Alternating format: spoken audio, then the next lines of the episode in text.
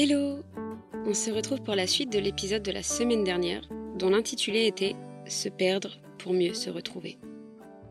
Je vous invite à écouter l'épisode précédent si vous voulez un maximum d'informations, mais je vais quand même vous résumer, grossièrement, ce que je vous ai raconté pour celles et ceux qui ont la flemme. Pas de souci, on accepte tout ici, même la flemme.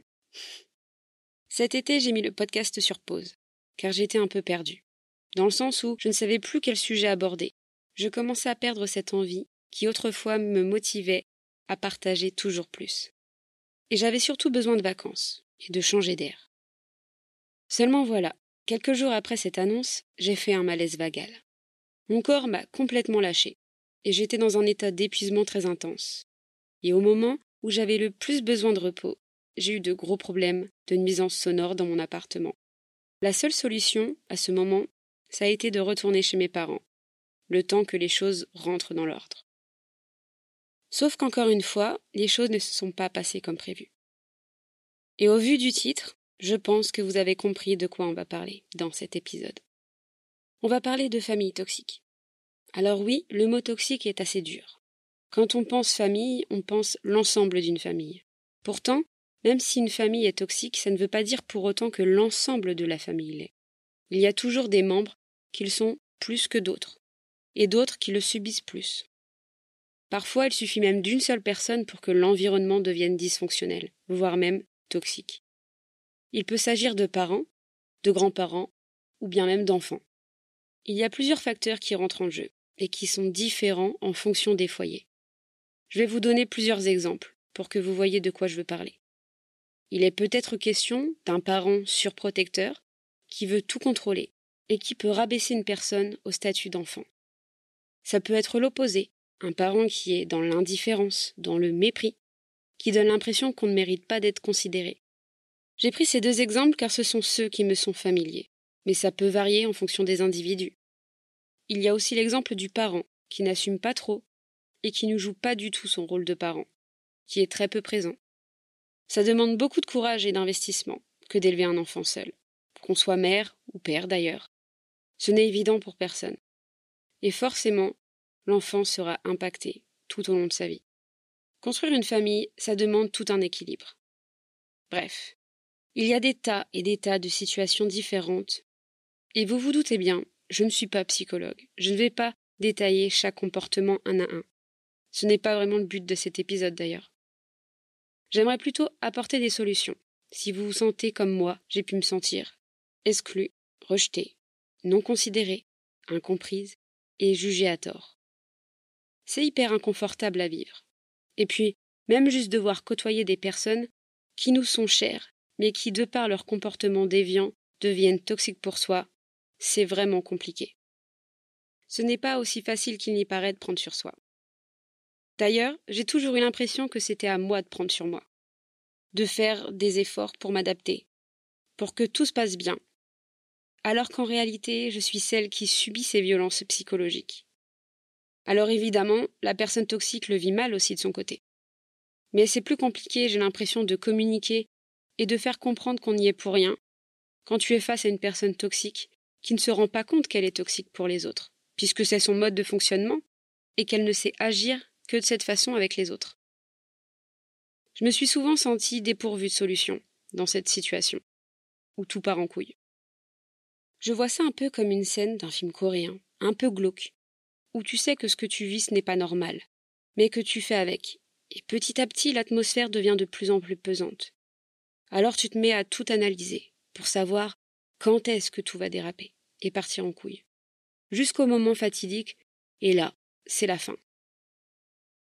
On ne se rend pas compte d'un point de vue extérieur ce que c'est de devoir gérer quelque chose d'incontrôlable, et l'impact que ça peut avoir sur soi, tout au long de sa vie. Je parle de violences psychiques, mais ce sont surtout des violences émotionnelles, et parfois même des violences physiques. Grandir au sein d'un foyer où tout n'est que bombard retardement, c'est pesant. Ça te forge un caractère, des émotions, des réactions, des sensations face à des événements qui ne devraient pas avoir lieu et qui ne devraient pas avoir autant d'ampleur.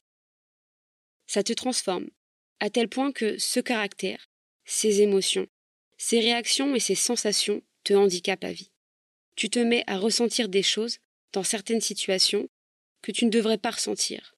Tu réagis mal. Tu ne sais plus gérer tes émotions. Et ça, oui, tu le vis très mal. Je le vis très mal. Et le souci, c'est qu'en prenant de la distance, tu te sens mieux. Tu te sens revivre. Mais il suffit d'un seul instant auprès d'eux pour que tu sombres à nouveau.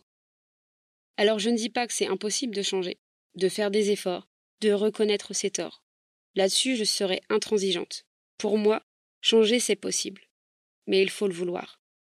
Il faut aussi vouloir reconnaître ses torts et le mal qu'on a pu faire aux autres. Ça, chez moi, ça n'existe pas. On ne s'excuse pas, on ne dit pas pardon, on se couche fâché, et le matin on se lève, et on commence la journée comme si de rien n'était. Et ça, clairement, moi je ne peux pas. Je préfère vous épargner les détails, mais tout ce que je peux vous dire, c'est que j'ai connu de la violence psychique, de la violence émotionnelle, de la violence physique. Et se lever le lendemain matin comme si de rien n'était, il n'y a rien de plus toxique que ça. C'est le truc qui m'a détruit le plus intérieurement. Je le sais car j'ai encore du mal parfois à m'excuser quand je blesse quelqu'un, même par inadvertance. Et ça, ce n'est pas normal. Tout être humain devrait avoir la force et le courage de s'excuser. Même pas que pour soi, mais pour les autres aussi. De la compassion. C'est ça qui leur manque, je crois. Dernièrement, j'ai lu le livre de Panayotis Pasco, l'humoriste. Il parle dans son livre de sa relation tendue avec son père, qui toute sa vie s'est montré dur, froid et distant, avec qui il n'avait que très peu de conversation, et des moments de blanc gênants. Avec mes parents, c'est différent. On parle beaucoup, mais quand il s'agit d'exprimer ses sentiments, qu'est-ce que je dis? Il n'est jamais question d'exprimer ses sentiments, en fait. Juste, on n'en parle pas. On ne se dit pas je t'aime. On ne se prend pas dans les bras. On ne se fait même pas la bise. Quand on est content, on rit. Quand on est triste, on pleure. Et quand on est en colère, on claque la porte et on prend la fuite. Et puis, on fonctionne beaucoup au non-dit. On préfère ne pas dire telle ou telle chose car on a peur des réactions. On a peur de blesser l'autre. Alors on cache des choses. On prétend une autre vérité. Mais bon, comme on dit si bien, la vérité finit toujours par éclater. Et le souci, quand on apprend qu'un proche nous a menti, même pour notre bien, eh bien on fait moins confiance. Et ça nous brise un peu à l'intérieur. Il me semble l'avoir déjà dit sur le podcast, mais on ne se rend pas compte de l'impact que peuvent avoir les mots, les comportements d'adultes sur les enfants. Car on croit qu'ils ne comprennent rien, mais en fait ils comprennent beaucoup plus qu'on ne le pense. Il y a certains parents qui en sont très bien conscients et qui vont manipuler les enfants pour avoir la main mise dessus. On peut le constater lorsqu'il s'agit des divorces, lorsqu'il est question d'héritage. Ou ça peut être un enfant qui manipule les parents pour avoir tout ce qu'il veut, en faisant du chantage affectif, par exemple. Dans ma malchance, j'ai quand même eu la chance de ne pas avoir été manipulée, et je ne me suis jamais sentie plus ou moins aimée. Il ne faisait pas de différence. Et ça, c'est important de le noter. J'ai compris très tôt que tout le reste n'était pas normal, et que je ne voudrais pas être comme eux plus tard. Dysfonctionnel. J'avoue avoir minimisé l'impact que toutes ces violences ont eu sur moi, sur le coup. Ce n'est qu'en vivant ma vie de femme, à travers des relations, à travers des étapes avec ma santé très compliquée, que j'ai compris que j'avais ce mal-être profond qui ne partait pas, que j'avais des réactions qui n'étaient pas normales. Dès l'instant où j'étais mal à l'aise dans un conflit, je ressentais le besoin de prendre la fuite.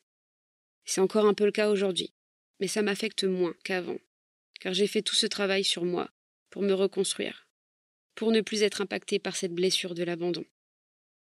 C'est juste épuisant, en fait, de vivre et de revivre encore ces mêmes conflits, qui pour la plupart ne partent de rien et éclatent d'un coup.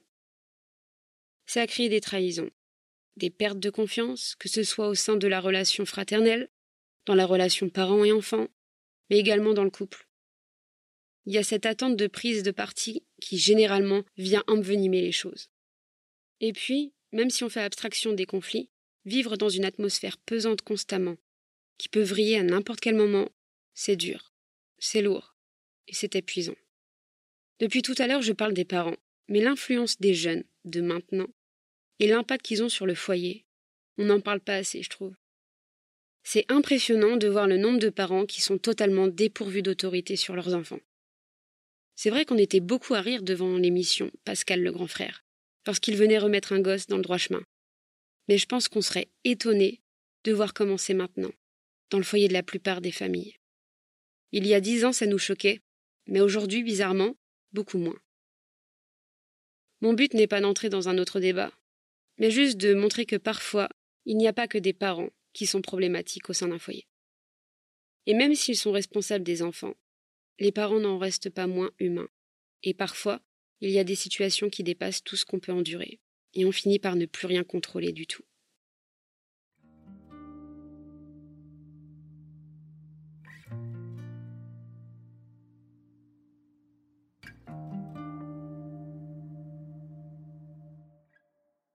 Ce n'est pas parce qu'on est dans un foyer toxique qu'on ne vit pas avec des personnes aimantes. La plupart des personnes ne savent pas qu'elles sont toxiques pour les autres. Et la plupart pensent agir de telle ou telle façon pour le bien des enfants, pour le bon fonctionnement du foyer. Le souci, c'est qu'on ne s'écoute peut-être pas assez, les uns les autres. On communique mal. Et dans un foyer, il n'y a rien de plus destructeur que le manque de communication. D'autant plus lorsqu'il est question du développement de l'enfant ne pas oser montrer ses émotions, ce que l'on ressent. Pour l'autre, c'est destructeur.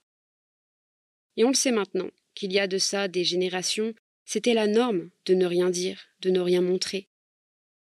On paraissait plus fort, plus viril.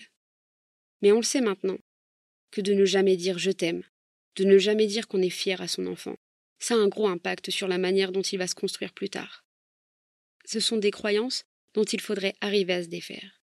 Le souci, c'est que chaque individu a ses propres croyances, a son propre caractère, et certaines personnes ne veulent pas l'accepter. Alors c'est à nous d'accepter qu'il en est ainsi. On ne peut pas forcer quelqu'un à changer de croyance, à changer de comportement, si ça ne vient pas de lui. Il y a des personnes avec qui on ne peut pas débattre de tout, et ça, c'est à nous de l'accepter. Vous vous demandez sûrement quelle réaction avoir, Quoi faire lorsque vous êtes confronté à ce type de conflit au sein de votre famille? Eh bien, la première chose qui fait sens en moi, c'est de vous faire passer en priorité. Pour être la plus âgée, j'ai toujours pris mon rôle de grande sœur très à cœur. Je me suis toujours retrouvée entre les personnes, à essayer de les raisonner, à essayer de trouver des solutions pour apaiser les tensions. Quand vous êtes dépourvu de solutions et que vous êtes dépassé à tel point que vous vous sentez en danger, le mieux, c'est de partir de se concentrer sur soi, quitte à laisser les autres de côté un moment. Certains vous diront de couper les ponts, mais ça reste votre choix à vous. C'est à vous seul de décider si vous ressentez le besoin ou non de couper les ponts. Mettre de la distance, ça peut aider, comme à l'inverse, ça peut vous faire culpabiliser. À partir du moment où vous avez fait ce que vous avez pu, sans mettre en danger la vie de quelqu'un, vous n'avez rien à vous reprocher. C'est humain de s'en vouloir, de culpabiliser. Mais ce n'est pas ce qui fera avancer les choses. Ce que j'ai oublié de vous dire, c'est que vivre au sein des tensions, ça nous fait perdre confiance en soi. Parce qu'on est impliqué dans ce foyer, quel que soit notre rôle. La famille, ça reste la famille. C'est les liens du sang. On n'en a qu'une. On se sent impliqué, quoi qu'il arrive, et forcément ça nous affecte, en bien et en mal. On se sent redevable parce que ces personnes nous ont aidés à grandir, nous ont élevés, malgré que le système dysfonctionne et soit parfois toxique. Le plus important, c'est de trouver son propre équilibre par rapport à sa famille. À quelle fréquence on communique et on se voit? C'est sûr que c'est difficile de trouver du réconfort auprès de sa famille lorsque le conflit provient du même endroit. Le mieux, c'est d'en parler à une personne extérieure, à un ami, à un professionnel de santé. Vous ne devez pas avoir honte de vous. Si vous choisissez de quitter une situation, vous vous sentez en danger. Il faut avant tout le faire pour soi. Et je sais que ça demande beaucoup de courage, car ce n'est pas plaisant d'avoir cette impression du jour au lendemain d'être seul, de ne plus pouvoir compter sur personne. On a tellement l'habitude de glorifier l'environnement familial, avec les liens du sang, des liens soi-disant impossibles à défaire, alors que si, c'est possible à défaire. Et non, vous n'êtes pas seul. Le fait de s'affirmer, de prendre de la distance, ça peut aider les autres membres de la famille à se remettre en question, à réaliser que quelque chose ne va pas, un peu comme un effet domino. Et ça peut peut-être les aider à évoluer. Je dis bien peut-être car il y a des chances que ça ne change absolument rien. Si tu as besoin de t'affirmer, alors fais-le d'abord pour toi, sans penser aux conséquences. Et si par chance ça a un effet positif sur les autres, alors tant mieux. Sinon, tant pis. Si tu attends trop des autres, tu seras déçu.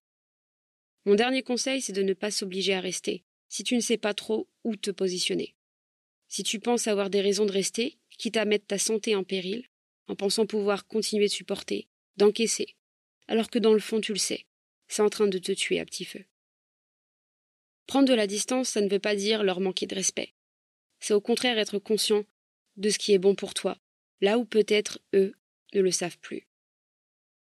Le fait d'avoir vécu ces choses-là, ça m'aide à me projeter, à me dire ce que je ne veux pas et ce que j'aimerais mettre en place pour que plus tard la famille que je compte créer se sente bien et que j'ai pas tous ces problèmes de dysfonctionnement. On ne choisit pas d'où l'on vient, mais l'on peut choisir quel genre de personne on a envie d'être pour soi et pour les autres. Il y a la famille qu'on t'impose et la famille que tu choisis. Si vous êtes victime de violences conjugales, voici un numéro vert à contacter qui est là pour vous aider en cas de besoin le 3919. Il y a aussi le numéro SOS Amitié, qui est là, si vous n'avez personne à qui parler sur le moment. C'est le 09 72 39 40 50. Vous avez le droit de demander de l'aide, si vous en ressentez le besoin.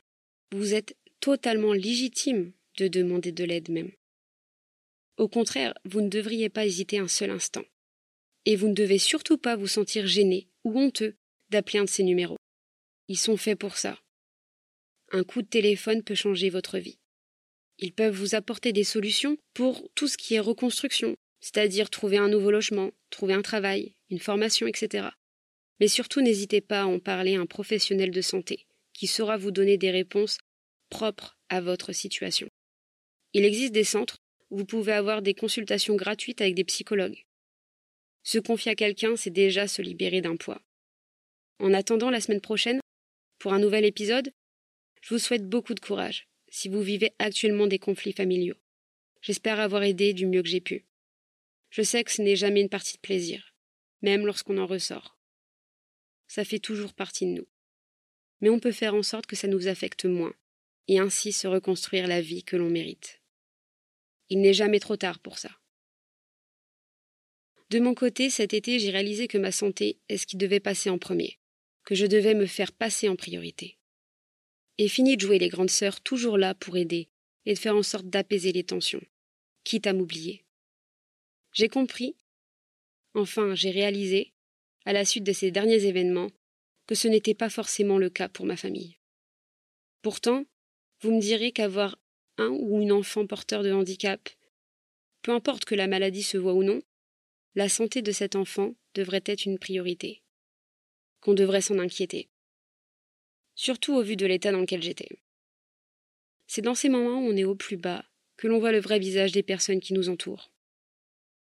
Ceux qui font l'effort ou non de nous comprendre. Après 28 ans d'efforts acharnés, j'ai décidé de ne plus en faire. En tout cas pour le moment. Car pour l'instant, tout ce qui importe, c'est que je me sente bien, auprès des personnes aimantes, qui n'ont pas peur de le montrer, sur qui je peux me reposer si besoin, et pour qui ce n'est pas gênant. Des personnes avec qui je le sais, il n'y aura pas de chantage affectif. Ils n'essayeront pas d'avoir le contrôle sur moi. Des personnes qui ne me jugeront pas et qui ne me critiqueront pas, quoi qu'il arrive. Merci pour ce temps d'écoute. N'hésitez pas à me faire parvenir vos témoignages, vos réactions, par commentaire ou sur le compte Instagram dédié au podcast. Je serai ravie de vous lire. Cet épisode n'était pas si simple à écrire. J'espère qu'il vous aura plu. Essayé de parler au plus grand nombre possible, même si je sais que chaque cas est différent. Si besoin, les numéros verts sont là pour ça. Il existe aussi des associations chez qui vous pouvez vous retourner. En attendant, prenez soin de vous et de vos proches. Et on se dit à très vite. Bisous